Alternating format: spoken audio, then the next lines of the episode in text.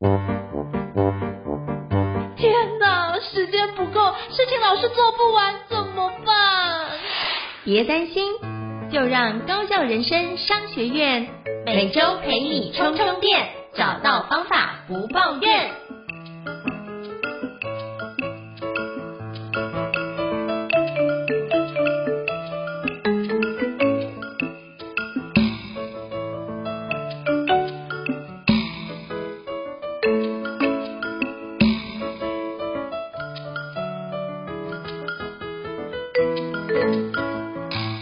大家好，我是赵英成，欢迎大家来到高效人生商学院 Podcast 新书访谈的节目。那我不知道各位过去在这么多的岁月里面，你觉得做很多事情，你会发觉都说要努力，可是，在努力的过程中，真的都能够达到成果吗？会不会中间遇到很多的挫折，或者是很多的苦难，你却很难跟别人分享呢？那时候会不会觉得自己是一个非常孤单的状态？我相信我曾经遇过这样的状态的话，或许你可能有类似的经验。那今天我们要介绍这本。本书呢，真的是太棒了！我觉得那时候在看到这本书，叫做《那些努力的事》。都该成为故事。五十二封疗愈信写给还没下班的你。那时候看到这本书的时候，其实啊，在看到这本书问世之前，我已经加入这位作者的电子报好几年了。那每一封信我都觉得哇，怎么有人好像在我内心里面装了一个窃听器？应该说，怎么有一个这么懂我的人能够跟我对话，然后把我想讲的话都讲出来？每次看他的信，我都有一种疗愈感，然后又充满很多的一个正能量，让我可以去面对接下来的多的困境跟苦难，那也让我因为这样跨越很多觉得自己跨越不了的成果。那这本书的作者是哪一位厉害的人物呢？那就是我非常敬佩的林玉胜老师哦。那今天非常荣幸能够邀请到林玉胜老师来跟我们分享他的著作。那我们欢迎玉胜老师。Hello，玉胜老师。Hello，各位听众朋友，大家好。也谢谢赵老师的分享。我是无奈的美负责人林玉胜，也是这次新书《那些努力的事就该成为故事》的作者。那我的笔名呢？如如果大家有购买我的亲签版的话呢，上面的笔名会写是林林胜。为什么叫林林胜呢？因为很多人就是我跟人家自我介绍的时候呢，然后我比较容易讲的话比较快一点，然后就常说。我叫林育胜，然后他说啊，林林胜，我想说，不然就干脆叫林林胜好了，比较好记。哎，签起名来也比较好签啊。这个是我这这次笔名的由来啊。还很感谢能够在赵老师的节目，跟大家分享这本新书。好，非常荣幸能够邀请就是玉胜老师来跟我们分享他的新书哦。那是不是可以邀请玉胜老师跟我们介绍一下，当初会出版这一本新书，那些努力的事都该成为故事，当初是什么样的一个起心动念或是契机呢？是不是可以邀请跟我们分享好啊，我也觉得这本书的是我蛮新的一个尝试。对于一些呃很常出书的大作家来说，可能是蛮常见的，就是用一种集结的方式来出书，可能会把过去常常写的散文散稿啊，然后集合起来整理一下，然后再添加新内容再出书。这个做法呢，在那个音乐界比较常出现，就是精选集加新曲 的方式出书的出专辑的感觉。那这次的新书呢，也是用这样的方式，我把我过去三年来写写了超。超过一百五十封信里面截取了近五十封信，再加入了一点比例的新的信，成为这个精选信加新信的组合。那这个电子报呢，是我从三年三年前开始，每周一封，除了一些特别的假日，我会特别的跟我的信友、信往来的朋友、信友请假之外，像是呃年假呀，像是特别的假期，我就说啊，这种假期大家就就。不要上班收信了，除了那种时候之外，我们每一周的信都没有落掉，也没有重复，应该是没有被说为老梗啊，就是老调重弹的感觉。然后写了三年，那写了三年期间呢，就有很多的信友，他就说啊，我一直收你的信啊，觉得很开心，好希望有一天能够收到真正的信哦。对，所以我想说，嗯，好像也有蛮有道理的。但真正的信，如果是一张信纸，或者是一一个呃 A4 纸这样子，我觉得好像有点可惜。于是呢，跟远流这边聊到这件事情的时候呢，他们说，哎，不然我们来出成一本书，我们把很棒的信、很棒的内容出成一本书，让已经有读过信的人，他可以拿到实体信的感觉，给他收藏；让还没有读信的人。他也可以不用在过去那些已经很棒内容，已经收不到内容，他觉得很可惜的，也可以有机会再拜读到这些内容。于是这本书就诞生了。所以它是一个呃旧曲加新新歌曲的一个精选集的概念。是我发觉这一次玉胜老师的书的封面，就像玉胜老师刚刚提到的，就是一个那个包裹的概念，对对，一个信信封的概念，对对对，然后发现哇，那个做成的大小很像我们收到的信件哦。就当我想到之前那个海角七号那个，哎，收到那个包裹可能是一个珍藏很久的礼物，所以今天就是玉胜老师用这三年来的心情跟精华，把这写的五十二封信都一次交到你的手上，希望在你不同的时期都可以让你有不同的疗愈的状态。那可不可以邀请玉胜老师跟我们介绍一下，就是这本新书那些努力的事都该成为故事的内容，可不可以跟我们介绍一下，以及你会建议读者怎么阅读跟使用这本新书呢？在我写的电子报。就是有一些听众朋友可能也刚刚好有订过我的电子报，会发现到我的电子报很奇妙。一般来说，以现在这个时代，你想电子报这东西，你每天打开的电子信箱收到都是什么？都是广告信，都是垃圾信，都是老板的交办信，都是类似这样，都是公事，要么都是公事，要么就是一些叫你付账单的订单啊等等之类的一些。我直接说一点，就是不是那么期待开信的信。可是，在更早更早之前，可能我跟赵老师的这个年 年轻的时候。我们那时候如果要收到信，都是那种实体信的，对不对？你们觉得啊，好期待有人要写信给我，可能是情书，可能是远方的朋友。在我年轻的时候呢，我曾经还很期待长大之后能够交笔友，能够交笔友。但是因为笔友啊，那个有一定的年龄限制哈，他们都会写啊，笔友限定要十八岁以上，所以小时候还不能交笔友。但是我就很期待会有这种以文字交流，然后久久一封信，互相往来，然后把可能一个月一封，所有的心情。都放在这一封信中寄出去，然后再期待对方寄过来的信。当时我就很向往这样的关系，所以我开启了这个电子报之后呢，我我信里面写的内容呢，就真的假想成我的。收信者他就是一个人，他可能是一个上班族，可能在众多的星期一的早上，他拖着疲惫的身躯又要来上班的，想着一打开打开电脑的信箱时，就会收到一堆待办事项，就会收到一堆上礼拜没清的广告信，就收到老板礼拜五下班前，甚至是礼拜天 晚上的时候就寄出的工作信的时候，我在早上九点的时候寄给你，我希望我这封信能够排在你开信的那一刻的第一封信，让你看完这封信后。有力气去面对这样的工作、生活跟压力，所以我信内容呢，包含了两个面向。第一个呢，是我的生活观察与体悟，而这部分呢，我不会像是那种教学啊，或者是什么干货的那种方式，而是一个说故事的方式，可以说说着我工作上遇到什么问题，我跟客户什么讨论了什么。对我什么启发，也希望这些启发跟你分享。第二种呢，就是我结合我工作专业的人生体悟，它可能包含了行销、广告、文案等等的。我会从一句话、一个字跟一个行销做法聊起，聊到我们的。行销不只是做行销，还是做你个人品牌的行销。聊到我们的文案写的不只是商品介绍，更是你这个人的价值观的介绍，诸如此类的内容融合在这些信之中，每一次每一次都不一样。那之前有一些朋友问说，哎，为什么每一周都可以写信，而且都写的蛮长的？好，大一，大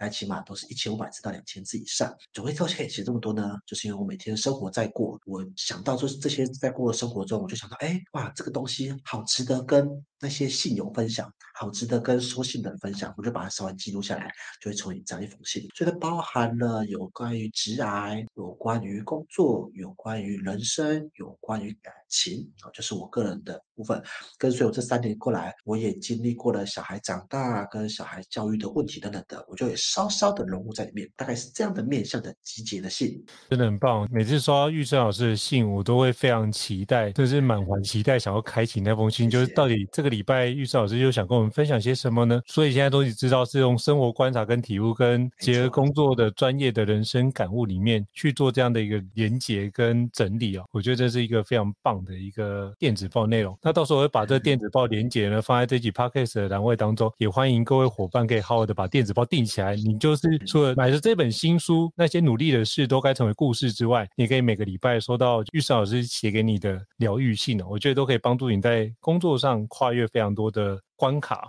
那我也想请教玉胜老师，当初在写这一本新书的时候，你觉得最挑战的事情是什么呢？好的，我觉得这问题让我真的想非常久，因为太多挑战了。后来想一想，我觉得以一个创作者来说，每次要出，如果要你问一个创作者说你最喜欢的作品是哪一个的时候，他就会非常纠结，因为太太多都他太喜欢了。所以我就想到，这个出书最大的挑战就是要我只挑出五十二封，太难了，太难了。等于说，我每一封信我都是这么期待的跟就是收信的信友分享，但是我居然没有办法全部放进去，篇幅有些没办法全部放进去，变成纸本之后。就变就是篇幅就有限，这次的五十封已经是我们的极限了。那选五十封呢，就是一周一封，大概一年份的意思，大概一年份的意思。但我有三年呐、等于说我要删掉三分之二的内容。对，每封信我都是这么认真，所以我觉得最挑战的就是要删掉那些没办法寄出的信，对我来说就是很痛苦的一件事情。是在读育圣老师的内容，就觉得真的是很多含金量都非常非常高，所以我相信在筛选过程中应该是不容易的环节。那我可不可以请教育圣老师，当初是用什么样的一个原则来做一些取舍的呢？我目前筛选的标准呢，跟编辑这边讨论之后呢，大概选了两个标准。嗯，第一个标准呢，就是受欢迎程度。想当然就是有些信，它的可能开信率特别高，可能回信率特别高，更可能是它的。分享数哈，就是在我的我发出信之后呢，通常大概过一天之中，就会有蛮多人在 IG 上、在脸书上，他会分享面的片段内容，然后 take 我也好，然后我是粉，我是跟我通知一声也好，等等的，就有这样的朋友。那有些主题呢，在那一天就会特别的多。那有些信呢，我会把它截录部分放到我的脸书上，那它的回响也会特别好。那有些信的回响就比较普通一点，所以是人气受欢迎程度是第一个选择。第二个选择呢，就是我个人很喜欢很喜欢的信。我目前私心喜欢的前三名啊，前三名的信就是我有自己的排行榜，我总共有前十名。但目前六七八还在重选，或者还在排激烈挣扎中。但前三名是还蛮好挑的啊，蛮好挑的。这三名的信呢，不管它的回信状况如何，我就一定。把它放进去，但是这两个标准放放进去比较多一点，就是有玉胜老师非常喜欢的，就是个人非常喜欢的，以及就是发出去之后大众非常喜欢的，我们都中间取了一个平衡点啊，然后集结成这本《那些努力的事都该成为故事》这五十二封的疗愈信，写给没有下班的你，我觉得真的是一个非常棒的一个思考的方向。那我也想请教玉胜老师哦，因为在里面有提到很多的面向，那我是不是可以邀请你跟我们分享一下？就在这本书里面，比如说在做一件事情，很多时候都会遇到，就是做很多事情会有一种疲倦感，或是重复感觉，然后会产生一种排斥或厌恶的状态。那请教玉生老师，我们该怎么去思考我们在做这件事情的独特性呢？或是那个价值感？我们该怎么去思考这件事？好，好的，这边就跟大家分享我书里面的段内容，它是我们的第三封信。呃，在我们的目前的各个平台上的贩售，就可以看到这些每封信的就它的信的名称。我觉得光是看名称，如果你觉得某几封信的信信的名称有中你的话呢，那我觉得它就是对你所写的。像是第三封信，它写的是依靠热情的人最后都放弃了。那我在信里面写就是说，在我的行业之中是属于行销广告又偏向写作相关的，有很多时候我们都会过度强调热情的重要性。如同我们在面试的时候呢，大家问的不是说你薪水要求要多少。问的是说你对这工作有没有热情？对，但是我们来工作本来就是为了薪水啊，对不对？但老板怎么每次都问我热情，而不是问我薪水呢？啊，那热情呢，应该是我们自己起心动念，就是自我的动机，但是不是拿来被要求跟燃烧掉自己的一个压力。可是很多时候，我们因为过度强调热情的重要性，而减少了。我们外，我们生活上现实的条件的挑战，甚至是现实条件上的基础等等的啊，比如说你很有热情，好吧，这工作就领两万多块就好了。你很有热情，那就五年不用加薪啊。这 对不对？赵老师听来这就是这荒谬嘛，对不对？可是不得不说，你会发现到很多在呃职涯上，就真的很多这种状况，就是面试的时候。讲的聊得很开心，最后薪资调得很低，原因是你你这么有热情，你一定很想这份工作吧？那我给你很低的薪资，你会答应吧？这这种很奇妙事情发生，而这个就是很容易疲倦的原因，因为你的成就感跟你的实际获得的它是不成正比。我们希望人生是你做你很有热情的事情，也获得很丰厚的收入，很明确说是收入，就是我们有所付出有所得，嗯、而不是哇你或你很有热情，那我给你好棒棒，不是这样子的，我要钱啊，对不对？所以我都是用这么实际的态度来看待这一切，就是我希望每一个用心的人都能得到现实的帮助，而不是只是口头上或是鼓励，或是啊你好棒棒，你作品好厉害，我给个赞，不是，而是你作品好棒棒，我要。今天买你的作品，给你支持。所以我里面也有写到一个，就是如果你有喜欢的创作者，你应该用实际的行动去支持他，买他的一本书也好，参加他签书会也好，或者是买他的周边商品也好，都可以，因为。我们不是靠热情走下去的，我们是靠很明，我们要吃饭，我们要工作，我们要养家，所以我们是靠实际的收入才活下去的。所以，如果你的生活中也会有这种疲倦感、挫败感，或者是走了很久都觉得走不到的话，想想看，来看你的银行账户看看，你的热情有收获了吗？对，我觉得这是一个很好的解释方式。我觉得玉胜老师的分享非常的精辟到位哦，因为热情其实很多时候你会觉得甘不甘愿，其实跟你的得到的内容会成为一个相。对应的一个。环节就是当你付出了热情，付出了热忱，但是得到的回馈是不是你觉得它是一个有价值或是等价的状态？如果你觉得有，你就持续往下做，变形成一个正向循环。但是如果你觉得没有，心里面有一些委屈感出现的话，其实这件事情就没办法持续做下去，或者是你持续做会有一种燃烧自己照亮他人，也无法持久。所以大家可以好好的阅读一下玉胜老师的相关内容。我真的觉得好好支持玉胜老师，就是把玉胜老师的新书《那些努力的事》就该成为故事，好好的用新台币帮他下架，我觉得就是最好的支持。对对对，那我想请教育圣老师，因为今天实在太难得哦，可以请教育圣老师很多的问题。那里面你在书里面提到一个，我觉得很重要的，就是如何去判断风险。因为其实很多事情，包含周遭有些朋友在创业，他都看到，哎，比如说某个知名的网红开了饮料店，他就想说，哎，那我要不要去一起开饮料店？应该在风头上，所以应该是会赚钱的吧？他就拿了一堆钱投进去，可是呢，一段时间之后，风潮过。了就没有继续有这样的一个热潮，所以就变成说是赔钱的状态哦。那没有赚到钱又赔钱。那当初如果我们可以跟他分享，哎，这个东西是有一些风险的，可是跟他讲他也没有听。可是我觉得很多时候在做创业的时候，很重要一件事情就是如果看见风险的能力，是不是可以邀请玉师老师跟我们分享一下这一段？好啊。以风险来说，如果今天是像比如像赵老师今天这么丰富的，我觉得我们看到很多的在跟一些刚出来的创作者啊，或者是呃公司经理等等，我们就知道说哦，他做的事情可能有点危险。嗯，但你你在当下跟他讲的时候，我们也年轻过，我们哎，就是我们都还年轻，但是我们比较有经验，但是我们也曾经有没有经验的时候，我们那时候就觉得你在泼我冷水，你是不是呃我我现在要冲了，你你说这种话，你就是看衰我。你是在诅咒我，对不对？会有点这种感觉哈。我在刚开始创业的时候呢，也觉得我做这一行是有机会的。可是现在回头想想，天哪，真的是很一个很可怕的一件事情。就是，嗯、就是我广告公司已经够小了，我那公司又更小，要做做这样的一个事业，市场其实很小。但我通常都会用一个方式，另外一个方式来让他看了解这件事情，就是我在书里面有说到的失败，失败。承担失败的能力，承甚至是承担失败的资源。也就是说，我刚开始当年刚创业的时候呢，我拿的是五万的资本额啊，那相当于就是一个月的薪水差不多。那拿这五万，我当时想说，哎，我的存款有它的几倍。那我拿五万出来，就算我真的开了一个开了小公司啊，失败了，顶多啊，我就算赔钱，也不过就五万、十万来的哈，就资本额的两三倍，这差不多了，我也不会到毁灭人生的地步。但如果今天我要做事业是很大的，我是要开工厂啊，是要建厂那种，一次要好几百万、好几千万的话，那我显然这个风险就是就是我承担不起的。就算它看起来再怎么有机会，所以我每次看待风险，一定从。失败了，我承不承担得起这件事情看起。嗯，所以我觉得人生的努力就在这部分。我们说人生努力不是要追求越来越安稳，不是要追求越来越顺利，而是人生努力是要让你获得更多承担风险的能力，好让你有一次往上冲，或是去挑战你想要的梦想的那个程度。所以我们太年轻追梦就是很有风险的，因为你那时候的资源可能不够。那你先累积好更多专业也好，人脉也好，唉，到时候再去冲，你就发现，唉，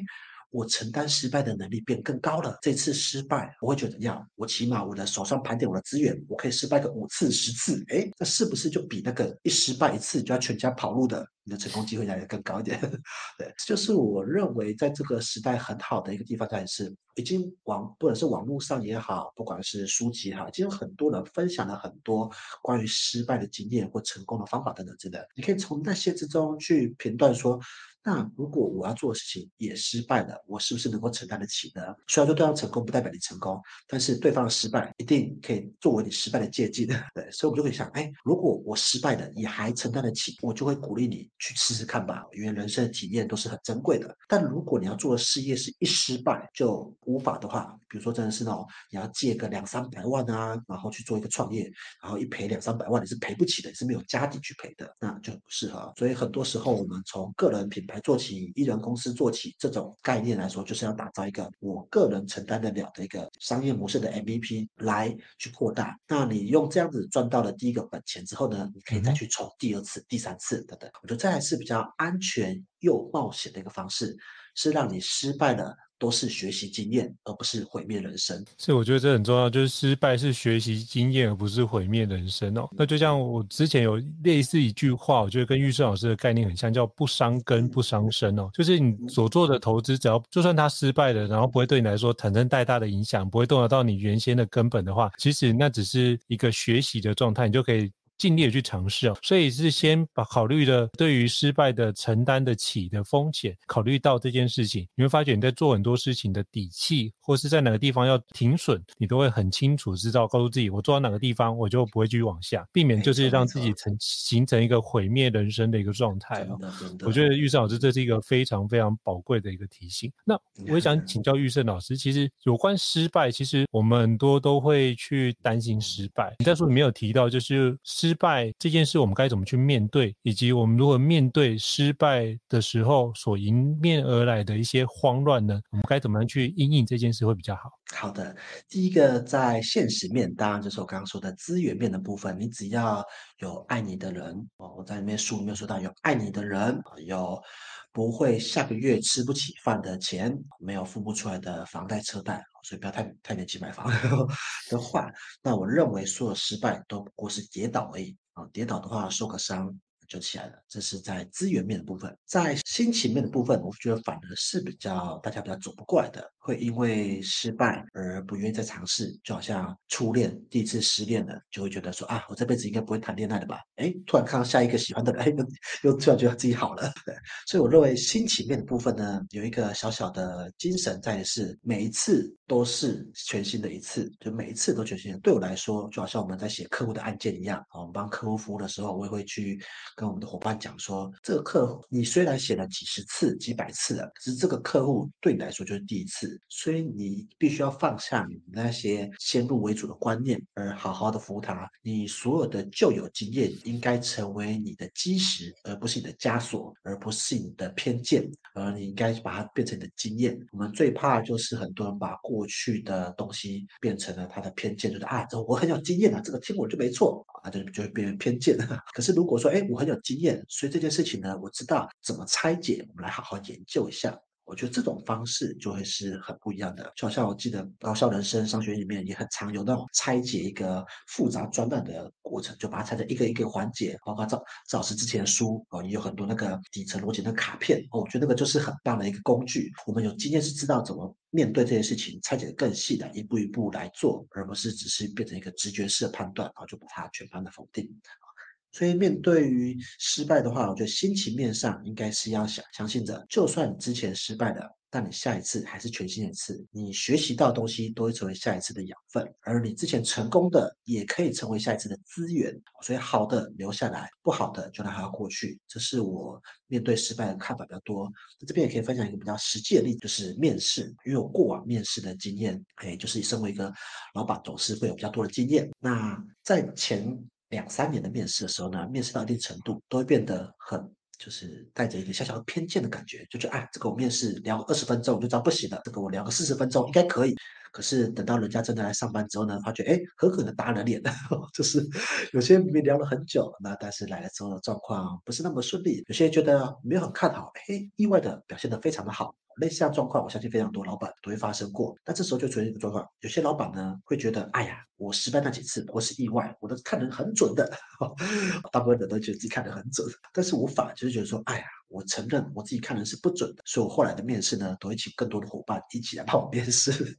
综合多方经验，看到不同地方。就是我已经知道说这件事情它带有一点小小的，不管是几率性也好，不管是经验性也好，可是每一个来面试的人都是全新的人，我无法用前面的经验来看待眼前的全新的人，更不用说一些世代上的差异了。好，所以我就放下这样的心情，反而把我过去的经验学习到了。把面试流程更加的调整，更加的进步之后呢，也邀请更多伙伴加在这件事情上，这就是我所学习到的。所以我看到的这个面向是在于希望你放得下过去的成功经验，而不要把那些不好的经验带到未来的下一次成功的故事之中。刘玉山老师分享的很棒，就是你要放得下过去的成功经验。我也记得，就是之前那个王一朗老师曾经讲过一句话，我印象非常深刻。他说：“你不能拿昨天得到的勋章去抵挡明天接下来的子弹哦。”所以你就是过去的荣耀，真棒。对，他说过去的荣耀基本上您得到，那已经学习到，那你可以把它放下，让未来是用全新的你来去做面对啊。因为只有放得下，你才知道说哪个地方可以做调调整，用成长心态来面对这件事。然后透过刚刚玉生老师的分享，其实我发觉，哎，玉生老师透过这样的失败，知道自己透过这样的失败跟历程来认识自己，知道自己的强项跟弱项。那知道哦，我可能对于面试的伙伴可能会看不准，那怎么办？我就在其他的面试的环节，或者请其他伙伴，我们一起来把这件事情的环节做一个。补充或是一个更圆满的状态，让这件事用更多元角度去弥补目前的一个弱项，我觉得这都是一个非常积极且务实的做法。所以我想要帮玉山老师做个简单的一个小小的收敛一下。感谢，因为毕竟每一次面试失败都是成本的损失，所以一定要好好的调整。真的就是不希望就是相遇是一个机会，结果相处的时候发觉是个误会，那就变很可怕的事 情。真的。对，那我想请教玉胜老师，因为就是经常跟玉胜老师有一些不管在脸书上交流。私底下交流，能够发觉一件事情，玉胜老师对于很多的事情都有一种平衡的角度，可是又会有一些新的学习。那我们在学习新的时候，常常叫这件事情，我们要很像那个专家，然后不断的先，起码你先姿态像了之后，才能够开始慢慢练习成为那个。那或者是我们要承担很多新的专案，可是我们内心又有一种纠结或担心、忐忑的状态。但玉胜老师里面有提到。如何拿捏中间的一个平衡？我觉得这一点可以对很多职场工作者应该是很大的帮助。是不是可以邀请玉山老师跟我们分享如何找到平衡的工作哲学呢？这个本来在书里面他写了一个，但我最近呢有新的有新的启发，所以我觉得如果大家想看的话，可以看书里面内容。但是我想要分享新的启发，你看听完这个新的启发，你再回去看书里面会更加的加成。所以新的启发呢，只有在赵老师这边才听得到。太好了，这启发呢 就是 AI 创作，AI 创作。嗯，大家如果最近有玩那个 ChatGPT AI 创作这种，就是语言模型的话，就知道你在跟他沟通的时候呢，你要请他假装某个。角色嘛，对不对？就是他现在，哎，请当我的文案专家，请当我的销售专家，请当我的健身教练等等这些。你要先假扮一个角色给他，再跟他说，哦、呃，就是我你要什么内容，然后他就做的有模有样。我觉得人生就人生在尝试新东西，就得像这样子。因为会发现 AI 就是讲的煞有其事，但是一派胡言。可是如果你没有好好的研究它的话，你真的被它唬过去，因为它就是写的有模有样的，它那些架构，它那些都已经非常的完整了。可是其实内容上可能有一些偏误或者是一些错误的地方，嗯、但是他假装他很懂，但他后面还需要验证。那我并不是说我们在人生中要假装这样，而是我们要有这种假装很懂的自信，来去不断的验证自己所说的每句话。在我很早期开始讲课的时候，我。每个人讲课，像赵老师讲课也是一样，一定会有第一次讲课嘛，对不对？第一次讲课，我们总不能跟那个单位说，哎，我是第一次讲课，如果讲不好都，可以多多包涵。不行啊，学员都是付钱，都是付钱来上课的，对不对？你怎么就是他不是付钱给你练经验的，他是付钱来学习的经验的，你怎么能够用这种方式态度的，对不对？所以，我们即使是第一次讲课，我们也会表现得很像是我们讲过很多课，而实际上我们是练了，私底下练了非常多次后，才有第一次那个实战。就大家都一定会有那个实战，可是不代表实战之前你不能好好去做练习啊，不代表实战之前你不能好好的去做尝试等等的。所以，我觉得从 AI 的创作之中，我就看到说，哎，即使他不懂，他也是蛮会蛮会写这件事情，而且写的架构也是从他过往的资料中去训练出来的。所以你过往中一定累积了很多的资料等等等等。所以当你每次尝试新角色之后呢，你就要让自己有模有样的做好角色，然后先产出，再验证，再修正，把它做到最好。你一定要先有东西，你才可以开始很厉害。就好像有一个励志的话，就是他们就是这么说的嘛，就是你不需要很厉害才开始。但是你要开始才能很厉害，类似这样这样的观念，我认为所有事情是做了之后呢，你才会有这样，才会有找到哦，别地方是错的，别的地方是在修修正的。可是如果你总是在担心害怕，哦，一个新的机会或一个新的尝试错过了之后呢，就说哎呀，反正反正那个也只是一时的啊，反正还有下次机会。那每一次机会都跟你无关。那以我个人来说，我就是一个很喜欢玩新东西的人，无论是之前的元宇宙也好，还是最近的 AI 创作也好等等之类的，我就是很喜欢玩新东西的人。即使那个新东西的热潮它是一波一波过去的，但是我希望我说出来的话是，幸好我玩过了，而不是还好我没玩。因为我玩过的东西，它就会成为我的经验。还好我没玩的话，其实我只是一直留在原地，还沾沾自喜。那我觉得这样是很可惜的事情。我觉得真的是很棒，因为包含之前就是玉胜老师也有就是分享如何用 AI 工具去做文案的创作。其实那时候玉胜老师花非常多时间在这上面，因为对文案创作来说，其实它是在海啸第一排。你那时候是讲说在海啸第一排，不是在海岸第一排，所以基本上是影响会非常巨大。那你必须在这浪潮。上面直接为自己找到一条新的出路，然后新的展现，然后我们如何让我们的价值不会被这个人工智慧的工具所取代？我那一段就是非常印象深刻，你就让我之前想到那个有一个故事，就是之前有人问说，为什么《西游记》里面孙悟空为什么以前可以大闹天庭，可是到什么妖怪大道的时候取西经的时候经常被俘虏？那就有一个解释蛮有趣，他说因为在天庭里面都是公务人员嘛，那出来妖妖怪大道上面的每个都是拿命去换的，你怎么可能？拿命去跟他拼的，对，创业 都是创业者，所以每个人都非常的厉害。所以我觉得，当你用一个非常创业者，就是跟他玩命的角度，或是非常严肃在看待这件事，你就会非常认真的在看待每一次的新的科技、新的浪潮，到底对我们有什么样的一个影响？你会非常的深刻去研究，而不是只是看着那个皮毛的方式去做转换。这是我在玉胜老师身上看到一个非常认真。的一个真的用生命来跟他做对决的一个态度，这是我非常非常敬佩的。对，嗯，也是求生存的、啊，对吧？你这生存已经超过，早就超过求生存。我觉得是 如何让自己可以商人，商人更好。对啊，因为商人就是像我爸以前他在说，商人就是。呃，文人呢是见景生文啊，这个风景好漂亮，我来吟首诗啊。商人呢就是见景生意啊，这片风景好漂亮，我来摆个香肠摊，就是这样。所以我觉得我在某一部分上是遗传了我爸爸的商人的精神啊，就看哎，这新科技好有趣，哎，可以怎么样做来增加流程、节省成本呢？啊，就是这样子方向去想。我相信我们很多的构想是一样，因为包含高校人生商学院很多好几节也是如何思考用 AI 工具帮你更优化你的产出哦。那说。到优化产出之外呢，其实人生有非常多其他的追求，包含我觉得，如果在你的生活中，你可能觉得枯燥乏味的时候，如何让自己多一点恋爱的感觉？哎，我觉得这是一个非常棒的一个切入角度，是不是可以邀请玉师老师跟我们分享一下，如何在生活中找到恋爱的感觉呢？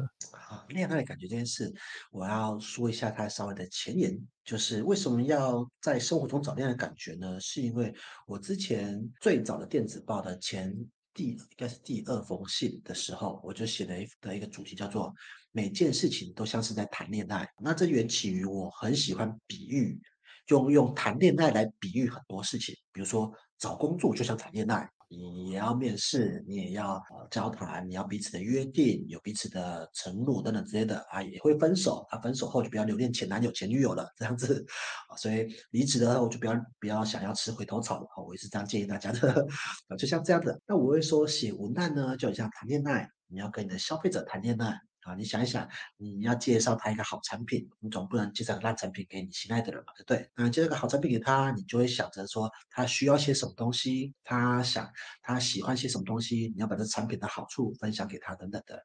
用这个角度来看待生活中每件事情，我认为你就会在生活中找到很多的动力，跟找到很多的新奇的地方，因为你不再是为了自己做这些事情。你还心中有爱，你还去为对方在想到这件事情。虽然我知道哦，要爱那些很讨厌的客户很困难哈，要爱那些很讨厌的老板很困难。但是假设啊，假设我用一个正能量的心情来看待这件事情。假设你跟工作谈恋爱，你工作上谈恋爱的对象不一定是你，是你的老板，不一定是你的同事哦，不是他们，反而可能是阻碍者。你谈恋爱的对象呢，就是你的工作本身。你为了跟工作谈恋爱。你在工作上付出的努力，这时候一定会有人打压你们，然后分想要分开你们，想要不让你想要工作等等之类的。但是你会为了想要工作，找到更好的方式，偷偷摸摸的加班，诶，也不是偷偷加班，我们叫做进修哈，进修，然后让自己在工作上变得更加顺利，让让自己更契合工作。那就算离开这间公司的下一份工作，一样。会变得更加的顺利，这是我说跟工作谈恋爱，跟客户谈恋爱也是类似意思啊。我知道有些客户真的很讨人厌，他讲他们，但是他们来找我们，并不是为了找我们麻烦，他们是有需求需要解决的。所以我们用谈恋爱心情来面对这件事情，我们就想，哎，为什么他今天心情不好呢？是他今天被老板骂了吗？是他背后有压力吗？是他背后有也是有些业绩在追他吗？啊，你反着去。站在他角度去想的时候呢，你就知道啊，原来今天心情不好是有原因的，就像我们的男朋友、女朋友、太太、先生一样，他今天一脸臭脸的回家，你如果只是说，哎，你脸怎么这么臭，那你们就吵架吵起来了，对不对？但是如果他一脸臭脸的回家，你说，哎，你在公司遇到什么事情吗？要不要跟我说一说呢？哎，他马上的你们就站到同一阵线了。我就用这样的角度面对于客户，他也会是这种感觉。当他今天口气不太好的时候呢，我就问他说，哎，这个案子是不是有什么样的条件限制呢？这案子是不是有一些？呃，背后的考量呢？不然怎么会想要这样子要求呢？我用这样方式去问他背后的问题，然后他就会跟我说：“哦，就是最近老板，呃，有些可能老板他最近遇到一些问题，所以他想要加快案件的进程啊。”我说：“啊，我们最近公司请了个新顾问啊，新的顾问每一个东西都要怎样之类的。”哦，好，那我了解了，我们尽量配合。当你了解了这个背后的原因之后，你就不会那么的觉得他现在所做的事情很讨厌。而这个时候就是我说恋爱，恋爱呢不是只爱一个人的表象，而是爱他背后的原因。我们不是爱一个人长得漂亮。而是爱一个人，他为漂亮所付出的努力。如果一个人只是天生丽质，他可能几年后就不会了。那如果一个人他能够好好的维持，他为了漂亮这件事情付出很多努力，那这个漂亮就值得我们继续的跟他一起一起去创造。所以，我们爱的不是一个人的现在，而是爱他为现在所付出的背后那些努力。这个是我说谈恋爱精神。而这个恋爱感会让你持续的保持好奇心跟保持动机，去想要挖掘对方，想要挖掘一件事情。所以我才会用恋爱来比喻这件。事情，那如何找到呢？就是相信每一个人都有你不知道的事情，而那些事情是对你有帮助的。我若用这样的角度去看待你目前遇到的所有的不开心的事情、不满的事情，你就会找到一个很好的动机，觉得先放下自己的情绪。而想说，不然我先了解他看看，知道他发生什么事情。或许事情跟我想的原本不太一样，跟表面的是不太一样的。我希望是这个分享给所有在工作中觉得很讨厌，每天都是好像一场遇到恐怖情人那种人的 感觉的时候，我们能够换个角度来看待这个事。但是当然哦，如果你真的遇到恐怖情人的话呢，还是要立马斩断，好，头 不可留恋的逃走。是，我觉得心中有爱，让自己可以换位思考。相信每个人都有你不知道的事情，也是对你有帮助。我觉得这样的一个信念，真的是，如果你可以经常的植入在自己的想法里面，你看待的事情或看待的世界的眼光就有不一样的转换。那相对的，就是你改变你的思维，你回应出来的内容也会得到不一样的一个回应，那也会得到不一样的成果。难怪玉胜老师是一个很多人的好朋友，对于很多人对玉胜老师都是有非常。高的一个好感度，那我也想请教育圣老师，就是我们要怎么样建立彼此沟通或者是彼此互动的好感度呢？是不是可以邀请你跟我们分享一下，有什么样的一个诀窍或方法呢？好的，好感度有非常多不同的面向，但是我会在时间有限情况下，我会举一个最核心的，就是把注意力放在对方身上。比如像现在我跟赵老师的访谈，我就觉得很舒服，因为我感受到赵老师是吧？很很全心全意把注意力放在我身上，然后不断的在各个内容之中讲到我的书的时候呢，也把我的书的全名念出来，因为我书全名真的很长，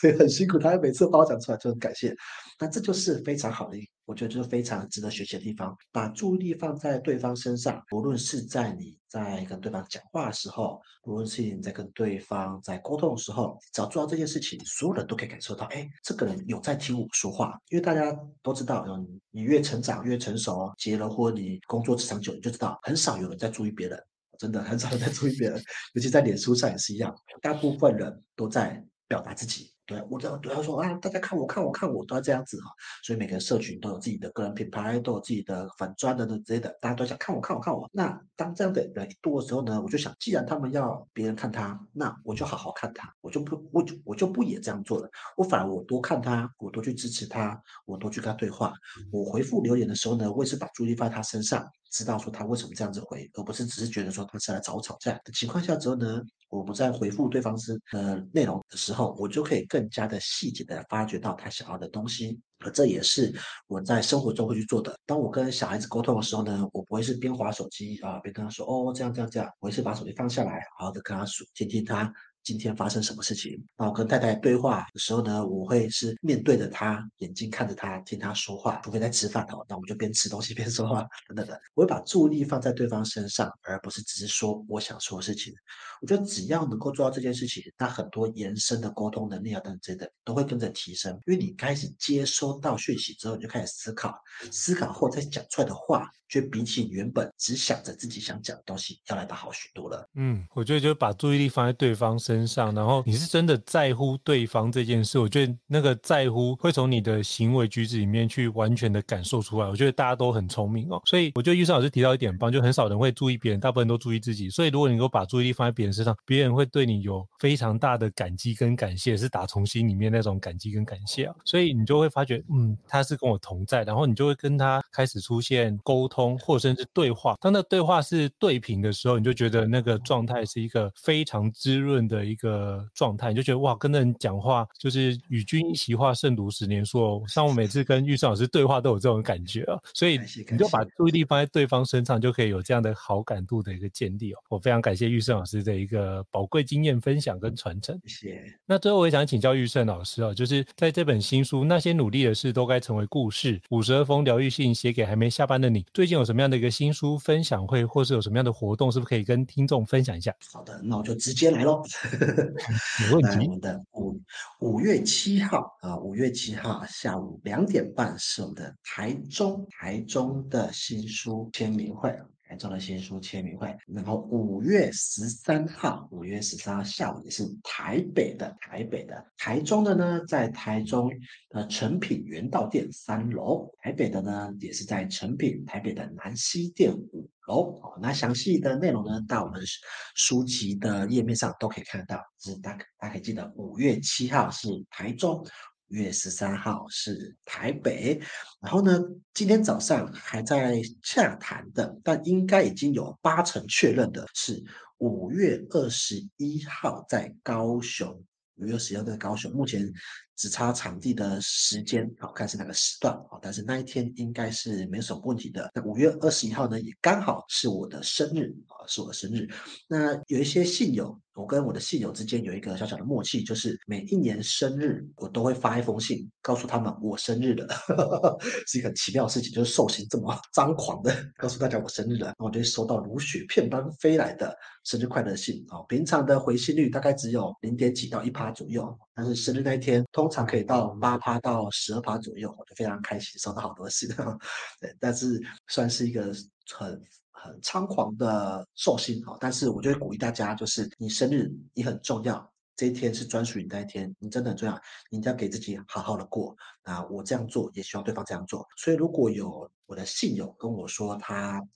哪一天生日的时候，我就是在那一天会一定会回信给他，祝他生日快乐，并且给他写一些专属给他的内容。好，这是我跟我的信友的小小默契。所以五月二十一号那一天是我生日，也欢迎大家来参加，就是高雄的签书会，我们一起过生日。好，非常感谢玉胜老师哦。就是五月七号是台中新书分享会，五月十三是台北新书分享会，五月二十一是在高雄新书分享会，当天也是玉胜老师的生日哦。所以如果有去参加高雄分享会的话，也可以当场好好的祝玉胜老师生日快乐，我相信他一定会非常非常的开心啊、哦。好，那在这里感谢玉胜老师的精彩分享哦，那也希望就是祝福这本书能够大卖，让更多人可以透过你这本新书，那些努力的事都该成为故事。五十二封疗愈信息给还没下班的你，透过这样的一本书，可以让他疗愈他目前工作状态，并且更加的往前进。好，再次感谢玉胜老师，谢谢，谢谢张老师，谢谢。好，那如果听众对于高校人生商学院觉得不错的话，也欢迎在 Apple Podcast 平台给我们五星按赞哦。你的支持对我们来说是很大的鼓励。